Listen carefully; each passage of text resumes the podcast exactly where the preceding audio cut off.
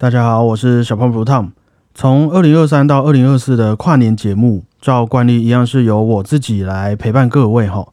那在这整个二零二三很仓促的呢，从莫名其妙的缺蛋事件到前几天国中生的社会新闻，我想就算平常只是看那些新闻标题的人，应该也会感到去年是整个社会非常需要温暖的一年。毕竟，在我们身边的很多伤口可能都还没愈合，我们就又发现新的。那一时之间，当然会也不知道哪一个比较重要。像我就有一些朋友会是一头栽进去社群媒体的世界，跟那些匿名的网友评论这些时事，然后就唇枪舌战，战到也不知道到底还有谁在反串，还有谁是在认真的，或是说哦，我都不管了，就好好存钱出国玩。好好买自己喜欢的东西就好。也许这些一连串的事情也跟我没什么关系。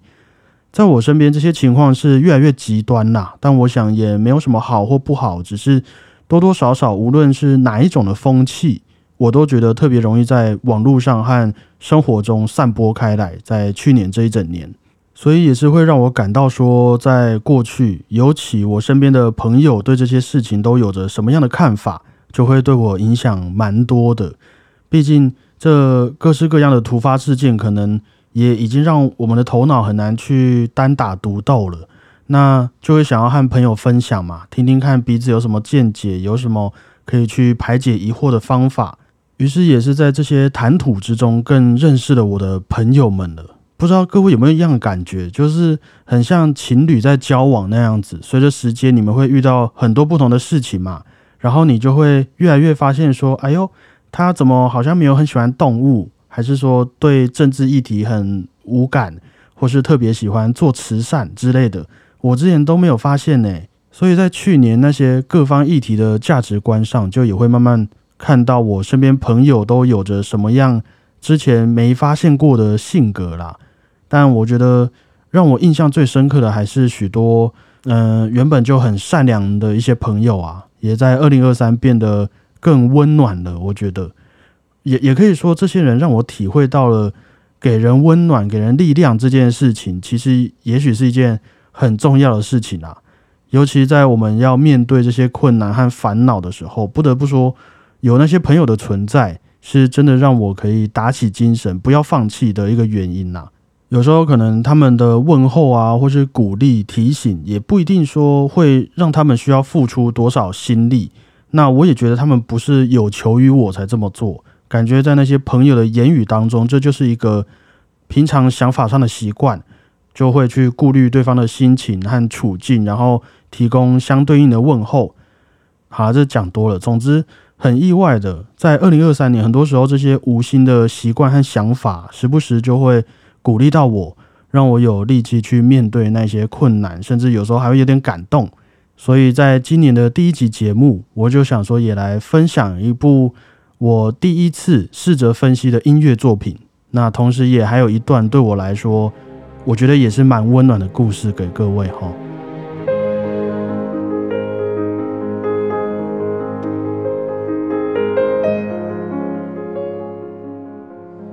在我高中的时候，当时学校举办了一个协奏曲比赛，就是说三个年级的音乐班学生都可以去报名参加这个甄选啊。之后评审过了的话，前几名就可以一起举办一个协奏曲的音乐会，然后学校的指挥还有乐团就会跟你一起练习，帮你协奏这样子。那这当然是一个很酷的经验嘛，对于一位高中生来说很威风啊，所以我就也有点想要去参与一下。但是我没有想要吹长号，就是我不想用我当时的主修去参加这个比赛，反而会觉得用我的副修钢琴参加比赛的意愿是比较高的。一部分的原因是因为当时的钢琴老师本来就比较严格啦，我的老师，我们还会考虑说，诶，我要不要钢琴去转主修，长号变成副修这样子。所以，即便当时的钢琴名义上还是我的副修，那我也是非常认真的去练习。那第二个原因也是因为钢琴协奏曲，我就觉得比较好听嘛。你看，像是柴可夫斯基、拉赫曼尼诺夫他们的钢琴协奏曲都是世界名曲诶。当然，长号的协奏曲有一些听起来也不差啦，但对于当时的我来说，有机会的话，你还是会手痒，很想试试看这些地位很高的钢琴协奏曲嘛。于是我就挑挑选选，挑挑选选，OK，就决定要来弹这个舒曼的钢琴协奏曲。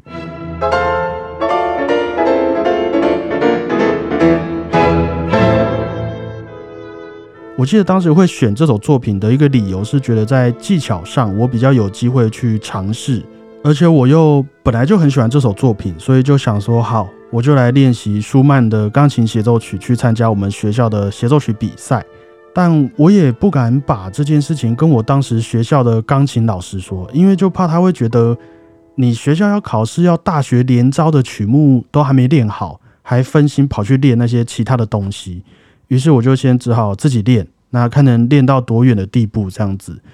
后来稍微练了一个雏形之后啊，刚好有一位算是呃有点算是比较认识的钢琴老师，他回台湾了，就是他从德国留学工作回来了。那因为那一个钢琴老师以前算是我的师兄吧，可以这么说，我们都是同一个音乐启蒙老师。所以从小我就也听说过他的名字了，一直听到长大。那我就去问我以前的音乐老师啦，就说，嗯，有机会的话，能不能让那位刚回国的钢琴老师帮我听一下我现在这个练习的成果？希望他可以给我一点点建议这样子。后来就很意外的、很顺利就联系上了，然后我就带着我的谱去他家上钢琴课。但是因为从小我不确定其他人啦，就是。在我身上，你说被这些音乐老师数落的经验啊，也是蛮多的。那我记得在小学的时候，我也有去找过其他的钢琴老师，说：“诶，我想要练习弹卡农这一首作品，就是我们大家都知道的卡农。”小时候的我想要练习，然后就去问老师说：“诶，可以教我弹吗？”结果就被老师当场说：“啊，这个你没办法啦。”或是说，在学校可能音乐老师会直接跟我的爸妈说。我没有什么天分，要叫我转行这样子之类的。那这些话当然对一个小孩来说是很，我觉得是有打击到我的啦。虽然表现的看可能看不出来，但是在内心上一定是有这个疙瘩。所以，即便到了高中，你说真的要去外面找钢琴老师上一些你想要练习的曲子，学习自己喜欢的曲目的时候，心里面还是会觉得怕怕的，或是就觉得。我还是不要那么期待好了。不过这一位我的师兄，这位钢琴老师啊，却是真的，一见面就很热情的问我说：“哎，就是为什么会想要弹舒曼呢？那你原本对于舒曼的印象是什么？”然后他就开始跟我介绍一下这舒曼当初创作这部这首作品的一个动机。就整个过程也不会表现出一种就是啊，这个学生又在不自量力了，或是说。反正我钢琴只是复修，那就随便帮我听听看，这样子的那种态度。反而我只有看见，因为我拿着舒曼的钢琴协奏曲来找他，他就很意外，这个年纪的台湾高中生会对这首作品感到兴趣，然后一直和我说故事，和我分享他自己的经验。后来，因为他们家有两台钢琴，我记得我们学校以前大学的学校琴房啊，都是会有两台钢琴的，因为这样子上课的时候，老师演奏一台，学生演奏一台。就可以很方便的上课嘛，而且重点是钢琴协奏曲啊，也是代表说有钢琴独奏的部分和管弦乐团协奏的部分嘛。那当时我带着全部的舒曼钢琴协奏曲去上课的时候啊，那位老师就说他想要一起和我弹一次，我就弹我钢琴独奏的部分，他用另外一台钢琴演奏管弦乐团的部分，他觉得这样子我才能理解这整个音乐的全貌。他也比较好和我说如何去处理里面的乐句。那之后，其实这第一堂课我到底学到了什么，也都当场就已经来不及思考了啦。因为这是我第一次有一位钢琴家这样子陪我一起演奏一首钢琴协奏曲，而且还是让我弹独奏的部分。我也我也都还没有练得很好哦，所以当下我就只觉得说，我不知道大家有没有看过《交响情人梦》，那个老师啊，就好像是。千秋学长很帅，好投入这样子，在那边哦，旁边还有羽毛，然后我就是那种可爱的野甜妹，想要跟上人家的脚步，在后面也很努力这样子。我也是第一次体验到，原来这是在音乐当中的对话是很重要的。作品当中其实是有那么多细节的，因为像乐团和钢琴的部分，在舒曼的协奏曲当中是比较没有一种主从的关系的，没有说哦，因为是钢琴协奏曲，那钢琴就是主要的，乐团就是伴奏。在舒曼的这首作品里面，大部分的时间是一起合作的，那有时候会相互呼应，有时候会一起来建立一件事情，所以我当下也是很直接的可以感受到，哇，这边老师要准备说一件事情了，但是我没有办法把它衬托出来，或是这边老师在问我问题了，抛出了一个问句，可是我来不及回应老师说的话。那很多粤剧当中的抑扬顿挫啊，或是你如何去选择你的口吻，就也让我发现到自己是真的太浅太单纯了。可能就有点像是，当我们今天在和不同演员对戏的时候，那些演员演戏的时候啊，对方散发出来的能量也会影响到你怎么去诠释这段台词。譬如说，那个少林足球的那个阿梅死掉了，他怎么死的？被我。打死的，哇！那我们听到就会觉得，也是因为他们去选择这样子诠释，所以这些文字才会在我们脑海里面让我们印象那么深刻。不然他写在剧本上就也只是被我打死的这五个字而已。但是等到他真的被那些演员和导演展示出来的时候，却又多了那么多想象空间。被我打死的这样子，那我当时就是感受到这种差异性在，然后。反而自己也必须努力的临场去激发出平常练习根本没有想过的处理方式，不然我就可惜了老师这样子和我诠释的机会嘛。第一次上完课之后，那位老师也和我说了可以去重新思考的一些地方，还有去做功课的方向。于是舒曼的这一首 A 小调钢琴协奏曲的第一乐章，就成为了我在学音乐的过程中可以说是第一次。尝试去做音乐分析，去理解它背后故事的第一部作品。虽然说后来这个协奏曲比赛啊，我是没有去比的。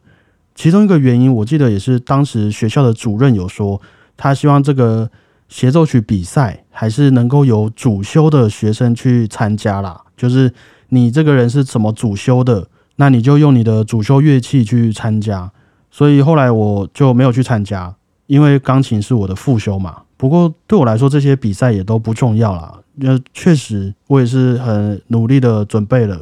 这个舒曼的钢琴协奏曲。但是在整个过程中，也是让我体验到了我觉得可能比比赛还要重要的事情。就也是哇，你会发现还是会有人尊重你的热情，不会因为你的程度、你的学历，甚至这件事情可能对我的未来也许帮助不大。毕竟钢琴就是我的，就是我的副修嘛。不是主修乐器，然后这样子去衡量他这么做的利益是有多少的。那位老师还是让我感受到那种视如己出的在陪我处理这首音乐作品。后来我记得还上了有四五堂课吧，虽然上课的时间不长，不过也足以让我体会到一种，我不知道大家有没有这种感觉过，就是当你真的遇到了一位你欣赏的人，你也会告诉自己说：“OK。”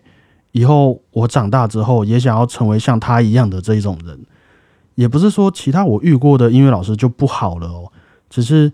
这位钢琴老师真的是让我感受到了不同的温暖，不会去评判你，不会情绪勒索，而是也因为他自己有着这样子高度的专业，所以才能够用各种方式来让我体会到音乐里面的语言。不会说啊，你就照我这样做，你就不能怎样，一定要怎样怎样之类的，而是让我也在这首作品里面看见自己的期待啊，还有对处理好音乐这件事情充满盼望的感觉。我觉得对一个高中生来说是很难得的，在我身上。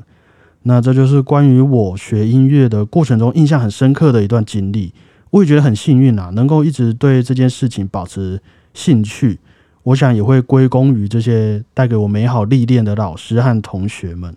因为偷偷说了，就如果没有他们的话，我的印象就会只剩下只在乎成绩的同学啊，只会对有钱家长口气很好的老师，还有会把学生的谱摔出去，或是私底下各种想办法卖东西给学生赚钱的那一种老师。好，如果要说二零二四还有什么期许的话。也是希望我们可以继续保持这样子的温暖，去尊重人家的选择，然后用自己的专业带给其他人不同方向的收获，互相扶持成一个虽然不广泛，但是这些感情都可以不断循环的一个生活方式。那今天就来点播这首哦，很感性诶。今天就来点播这首舒曼的 A 小调钢琴协奏曲的第一乐章，也稍微分享一下我的一个分析心得哈。毕竟是第一次去认真理解一首音乐作品嘛，印象是很深刻的。就自从贝多芬呐打开了这个浪漫乐派的大门之后，不管是我们乐器的发展，大家对于音乐的期待，还有演奏家们的技巧，都是到达了一个新的高度。于是就有了李斯特啊、帕格尼尼这些哇，这怪物级的音乐家、演奏家，他们都会把自己的作品写得很难，难到没有人能练得起来。然后他就在自己去台上演奏自己的作品，啊，这听起来就很猛嘛。所以舒曼也是想说，那他可能也要自己能够演奏自己的作品才行。于是就去找克拉拉他的爸爸维克学习钢琴。后来他也想过说，哦，不然我也来创作一首自己的钢琴协奏曲来自己演奏。但是这个念头呢，却是只有存在他脑海里面十几年，那也都没有什么进展。他一直都没有完整的发表过一部钢琴协奏曲。可能是因为他后来急着进步，所以把他自己手指弄受伤了，就没有办法好好的演奏钢琴。但也有可能是舒曼其实也没有很喜欢当时协奏曲这个题材在音乐产业里头的一个表现方式。因为就像刚刚说的，大家都很喜欢帕格尼尼、李斯特嘛，每天在台上这样炫啊、造啊，大家就会很嗨。但是舒曼他就比较文青吧。可能比较像我，就从小就看了很多文学作品，比较浪漫，那也比较倾向于重视深层的情感，而不是表象的那种虚华。所以他也是构思了好久好久关于这首钢琴协奏曲。从他十七岁开始，前前后后大概有六次记录都说，哎呦，他要写了，但是最后没有写完的这一种消息。最后也是因为克拉拉的鼓励之下，他的老婆。他在和克拉拉结婚之后的第五年，也才正式的完成并且首演了这首 A 小调钢琴协奏曲。只不过，这首钢琴协奏曲在当时是比较不受主流青睐的啦，因为它听起来就很像是说你钢琴和管弦乐团一起完成的一部作品，好像不知道你钢琴在干嘛的一个钢琴协奏曲。因为当时大家喜欢的就是那种看着。钢琴啊，小提琴这些独奏乐器在舞台最前面炫技，很酷，好像在斗琴的那一种协奏曲模式。那我想，这可能本来也就是舒曼的一个本意啦，因为他并不想要这种炫技的协奏曲嘛，所以他就去选择找出一个形式上比较自由的风格，甚至也有点像是说。呃，这些作品应该要基于我们说的内容，我们要展示的画面，才去决定它的形式是什么样子的，而不是因为说它有固定的模板哦，奏鸣曲式就要怎么样，第二乐章、第三乐章就要怎么做，所以我们才去比照办理。他会比较喜欢说，可能我今天需要营造一个呃，有点像是幻想世界那样子的氛围的话，好了，那我就会好好的用许多铺陈，甚至是一些很。戏剧张力的强弱对立来展示我想要的主题，那它的格式上就会比较像是流水那样子，是滚动式的去呈现，不会是一个僵硬的模组，或是大家所期待的那一种方式。所以当初是蛮多人都听不太懂，也觉得不习惯的啦。可是时间到了现在，这首作品反而比起当时其他的炫技的协奏曲作品。也是流传的还要更久，也受到更多人的喜爱。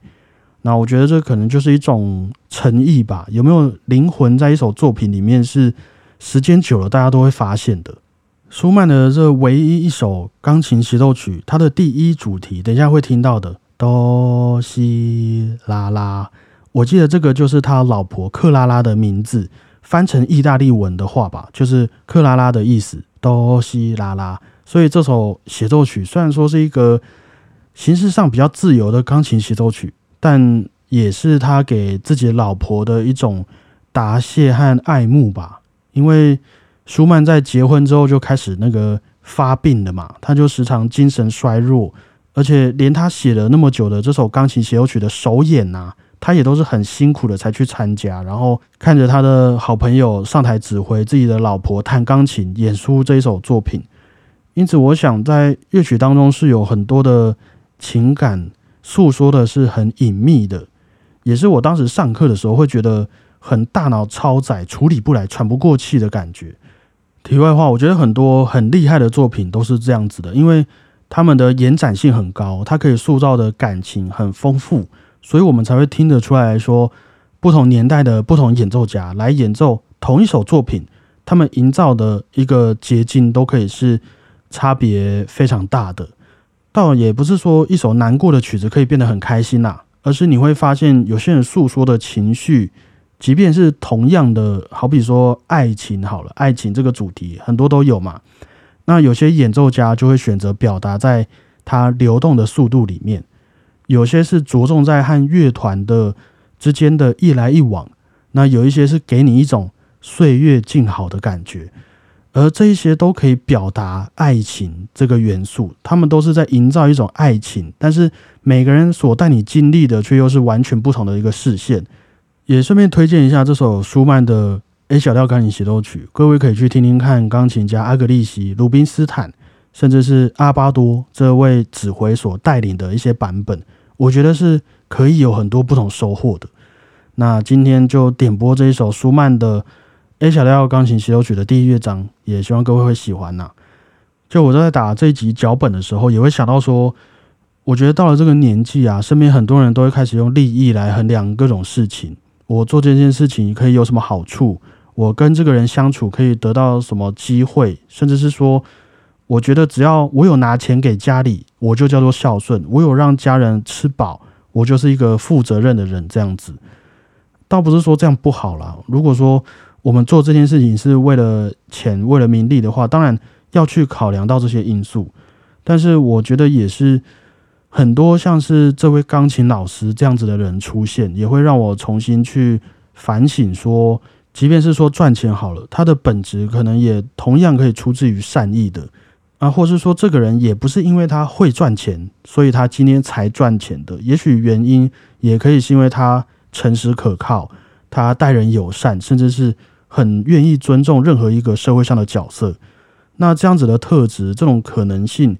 就会是我单纯用金钱和利益去衡量事情的时候很难去发现的。讲的有点远啦，但就是每次回想起这些故事，都还是会觉得心有戚戚焉呐。可能你觉得像我以前会觉得有赚钱给家里就叫做孝顺，但是有时候可能家里面的爸妈。就只是要你每个礼拜回家吃一顿晚餐而已，就之类的这一种感觉，所以也是小小期许一下自己，说虽然二零二四一定也会有许多让人充满负面情绪的事情发生，可能啊，但我们可以适时的去占个位，平衡一下这些情绪的话，我觉得也会是一个非常重要的角色，在我们的一些生活空间当中啦，不管说你现在在职场上还是家人朋友之间，无论如何。不知道大家是什么立场，我们都用这首舒曼的 A 小调钢琴协奏曲的第一乐章来帮我们今年给加油打气一下啦！哈，就感谢各位，我是小胖 Blue 大家再会。